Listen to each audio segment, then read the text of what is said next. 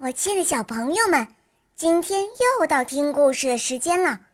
我是你们的好朋友小肉包哦。今天肉包会带给大家什么故事呢？赶快跟着肉包一起来听吧！喵。刻舟求剑。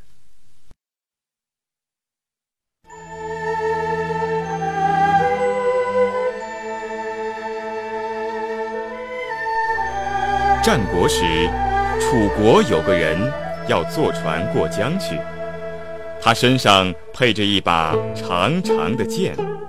同船的人看见了，都羡慕地说：“哎呀，真是一把宝剑呐！”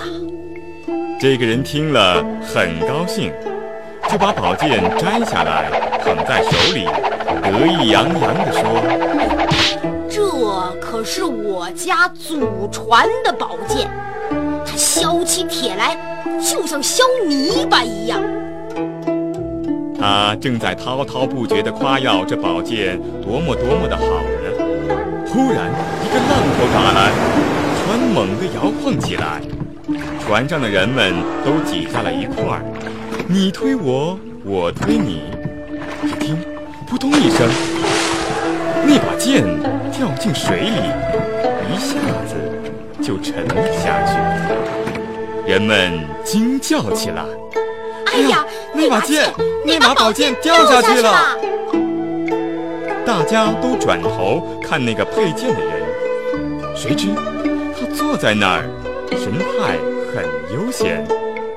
大家以为他还不知道呢，连忙提醒他：“你的剑掉到水里去了，快下去找啊！”可这个人满不在乎地说。啊，这个没事儿，不急不急。听了这话，大家惊讶极了。江水流得这么急，剑很快就会被冲走的。人们纷纷对他说：“呀，这里的水很急，再不找就找不到了。”那个人还是不着急，他从从容容地说：“哎呀，怕什么？瞧，我有这个呢。”说着。他从怀里掏出一把小刀，盯着船帮比划了半天，然后在上面画了一道记号。人们觉得很奇怪，就问他：“哎，你不去找剑，这是在干嘛呢？”那个人得意洋洋地说道：“这还不简单吗？那我的剑是从这儿掉下去的，我在这儿做个记号，等船靠了岸。”我就从做记号的地方跳下去，慢慢找，还愁找不到吗？听了这话，人们一下子愣住了，半天儿才明白过来。这时，有个人忍不住扑哧一声笑了出来，接着大家全都哈哈大笑起来。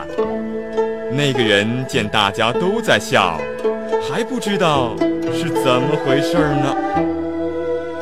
这就是刻舟求剑的故事，就是说，有些人啊，像那个楚国人一样，做事自以为是，一点儿都不灵活。